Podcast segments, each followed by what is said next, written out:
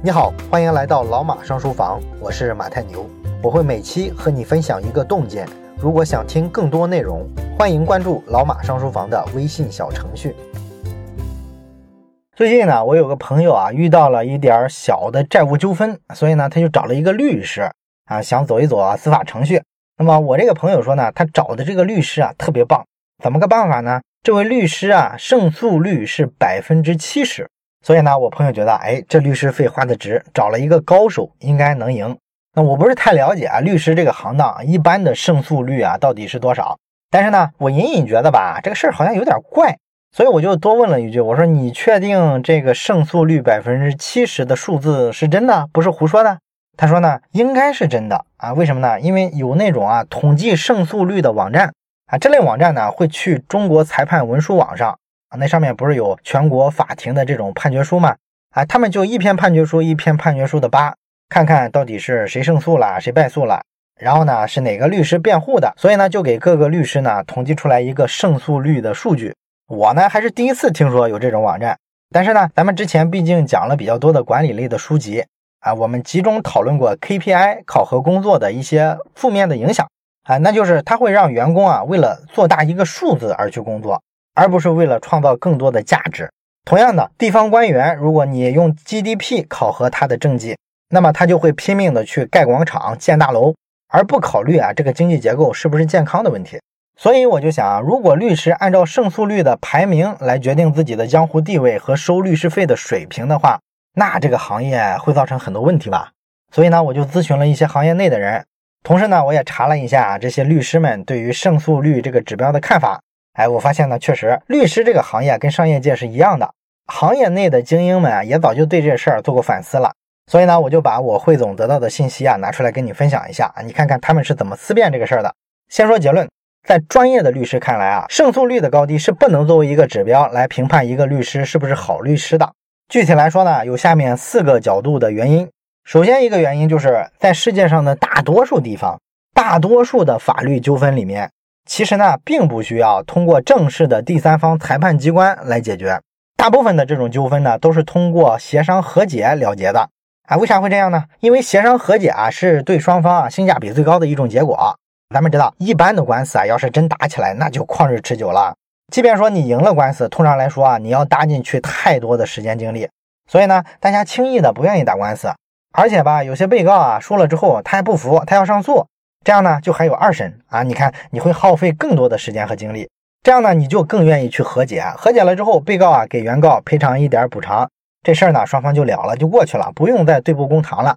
这对双方来说都是一个更好的结果。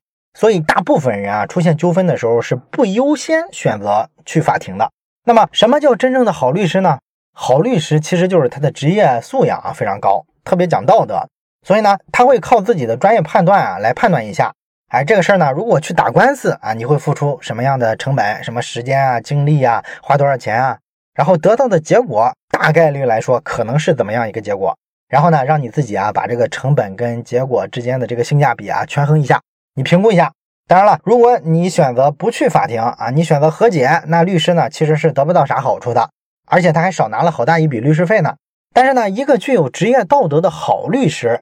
他不会说为了自己赚钱啊就故意啊骗着客户，把他拖进诉讼的这个泥潭里去，就让他去旷日持久的打官司。他不会这么干。所以在好律师的指导下，会出现大量的和解的结果，根本就没走庭审的这些程序。那没有这些程序，你想哪来的胜诉率一说？所以说这些好律师啊，胜诉率肯定是不高的，因为他压根就没有产生诉讼嘛。所以这是第一个原因。第二个原因呢是。如果和解不成，那么当事人的双方呢，可能就希望提交一个第三方的裁判机构来裁判一下，到底谁有理谁没理。但是呢，这个机构啊，也未必就是法院啊，有很多这种机构啊，比方说仲裁庭，专门做仲裁的，对吧？很多比较复杂的这种商事领域的纠纷，这个当事人啊都有这个常识啊，都是要首先提交仲裁庭的。为啥呢？因为一般来说，跟上法庭打官司相比。去仲裁庭这个流程啊，要更简便一些，更节省时间。而且仲裁庭有一个好处啊，它的结果是保密的。这样呢，不管你胜了还是输了，传不到市场上去。所以大家有纠纷呢，就愿意来这儿，不影响自己的商业信誉。并且呢，这个仲裁庭的仲裁员啊，据说呢，比一般法庭里的法官啊，相对来说更了解行业的惯例的做法。这样呢，实际上呢，他判断起来效率是非常高的，就可以给当事人省掉很多时间精力上的成本。所以说呢，很多这个律师啊，遇到这些特别复杂的案件的时候，他会优先的选择让当事人啊去仲裁。而咱们说了，仲裁结果又保密，那怎么统计胜诉率啊？统计不到啊。所以说啊，这些好律师大部分时间在干的这些工作，对于他这个所谓的胜诉率是没有帮助的。这是第二点。然后咱们看第三点。如果再往下一步，和解也没成，也没达成仲裁协议，最终呢没有办法，你只能进法院了。但是呢，即便到了法院啊，这个案件胜诉率的高低仍然不是判断一个律师业务水平的一个指标啊。这里边的一个原因呢，就是咱们之前讲过的，统计上会存在幸存者偏差。你想啊，什么人会花特别高的价钱去找一个很著名的好律师打这场官司啊？通常来说啊，都是遇到什么疑难杂案了。这个案子啊，他问过好多人，大概率来说他是要败诉的，所以呢，他才需要花点大价钱找一个有经验的好律师。那反过来呢，那客户经过咨询或者他自认为这个案件啊事实清晰，证据确凿，他应该赢的概率是比较高的。那我问你，这样的客户他会去花大价钱找个特别贵的好律师吗？通常不会嘛，是吧？这时候他能省点是点，他找个一般的律师就行了嘛。所以呢，这个状况吧，就导致。好律师手里接到的案子啊，都是特别难的案子，胜诉的概率本来就很低。而水平一般的律师，他手里接的大多是简单的案子。这样一来呢，我们就看到这个胜诉率啊出现了倒挂，好律师的胜诉率反而更低，差律师的胜诉率呢反而更高。而且呢，从律师的角度来说，也有这个统计偏差，就是律师吧，他有时候也是挑客户的。